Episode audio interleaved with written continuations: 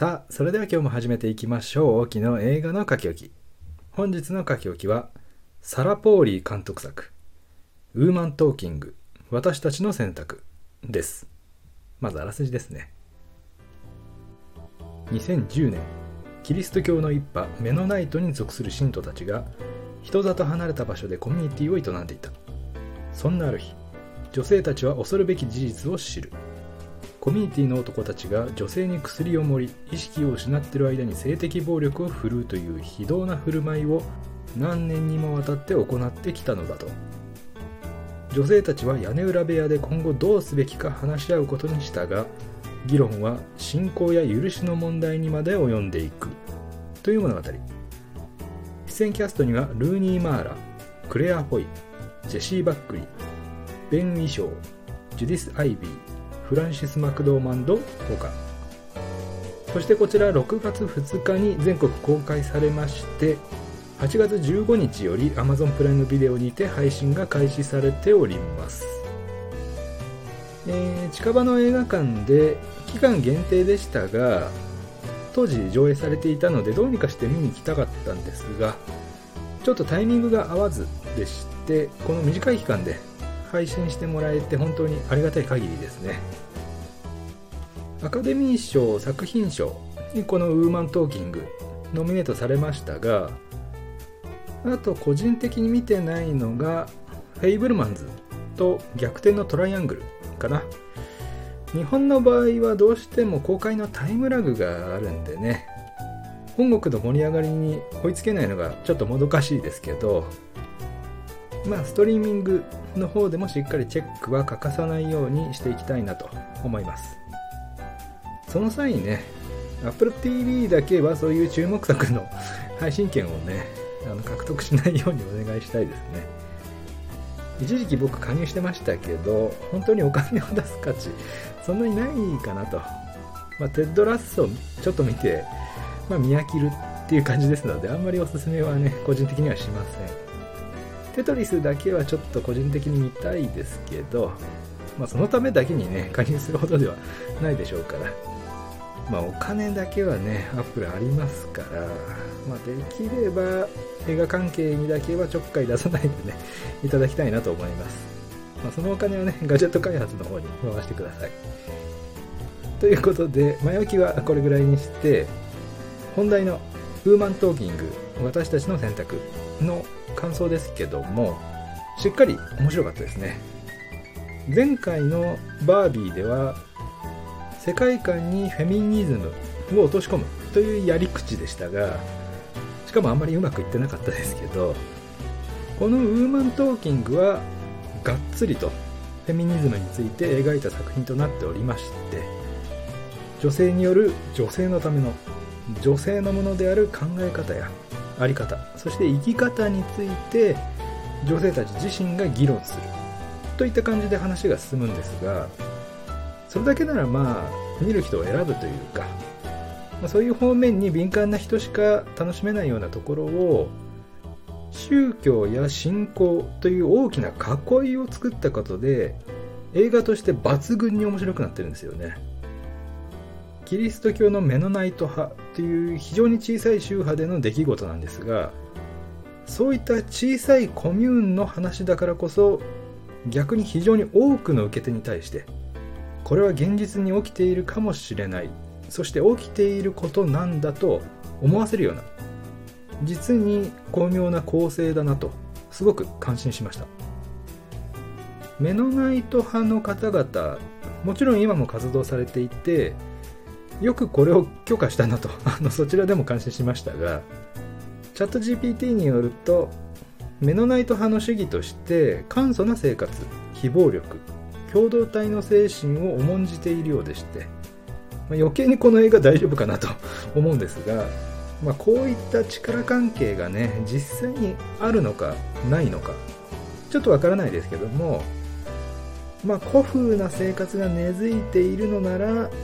多少なりとも、まあ、無意識なね支配感っていうのはあるのかなと思いますが、まあ、そもそもメノナイト派にかかわらず生まれてから今までのほぼ全ての時間を人としての倫理と秩序と共にしているにもかかわらずそれでも力で奪い取って味わった蜜の味は忘れられないというそれぐらい男の欲望そのものの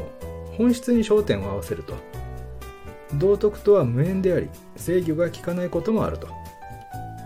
ここで監督のサラ・ポーリーについて少し触れておきますとドーン・オブ・ザ・デッドやスプライス、ミスター・ノーバディなどでの俳優業はもちろん長編映画の監督はこれが4作目という多岐にわたって非常に才能のある方で、まあ、国内外でも期待されていたんですがいわゆるワインスタイン事件ですね、まあ、絶大な影響力を持っていた映画プロデューサーハーベイ・ワインスタインの性的暴行やハリウッド自体の女性の扱い方について非常に強い不満を抱きましてそれで映画界から遠ざかっていたみたいですね。その一件については同時期にアマプラで配信が開始されました。C セットその名を暴けという映画がキャリー・マリガン主演で非常にうまく描かれておりますのでそちらもおすすめです。まあそれでサラ・ポーリーある程度折り合いがついたのかこの度10年ぶりに監督として復帰を果たしたわけですけどももうその積み重なったものをこのウーマントーキングに全部ぶつけたって感じでしたね。徹底的に男を部別的に描いてですね劇中に登場する男性もたった一人というね中学生ぐらいの男子でさえも危険分子とみなすという結構強気なメッセージもありましたがまあ、それもこれも教育が根幹にあると。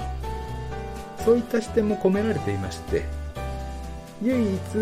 善人の男性として登場したオーガストですね。この人がまだ若い世代の男に教育という形で認識を植え付ける。言うなればコミュニティの未来を形作ってもらう。という上で女性たちは最終的な決断を下すことになるわけですが理解ある男への理解はもちろんありますよと。いうことも言いたいのかなと。当然男女の性別がなければ人類の繁栄はなかったわけでその人類の繁栄の歴史の中で当たり前に築かれていった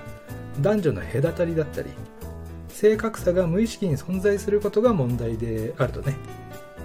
そういった根深い問題を法律を変えたから解決するとか呼び方を変えたから扱いが改善するとかではないけれども事実や方法を学ぶことで認識は変えていけると。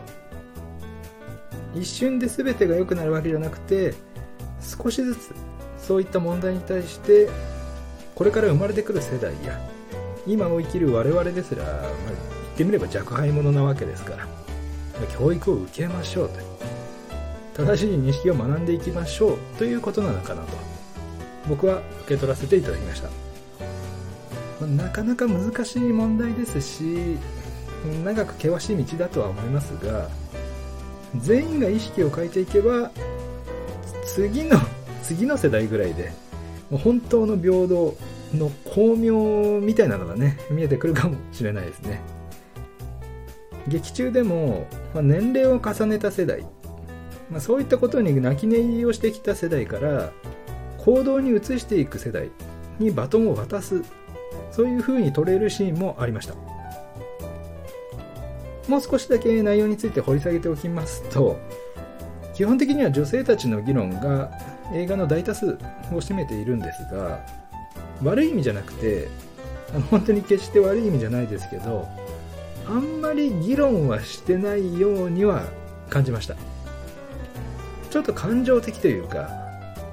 それは牛用の鎮静剤を、まあ、自分の知らないうちに服用させられて、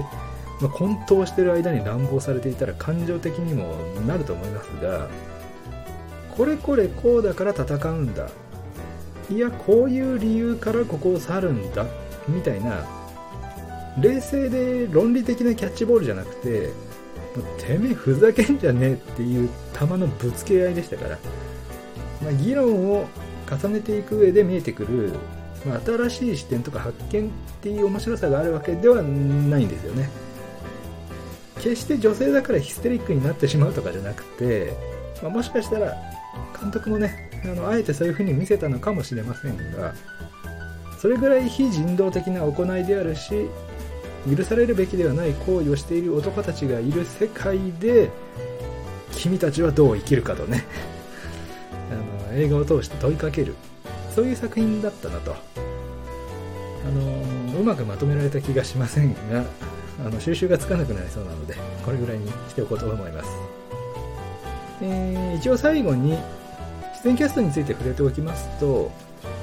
フランシス・マクドーマンドが話を結構動かしていくのかなと思ったんですがちょっとメインキャストとは言えない感じだったのが個人的には残念だったんですがその分ジェシー・バックリーとそして何といってもルーニー・マーラが素晴らしかったですね。ジェシー・バックリーは近年ものすごく演技を高く評価されていますけども今作でも本当に良かったですね。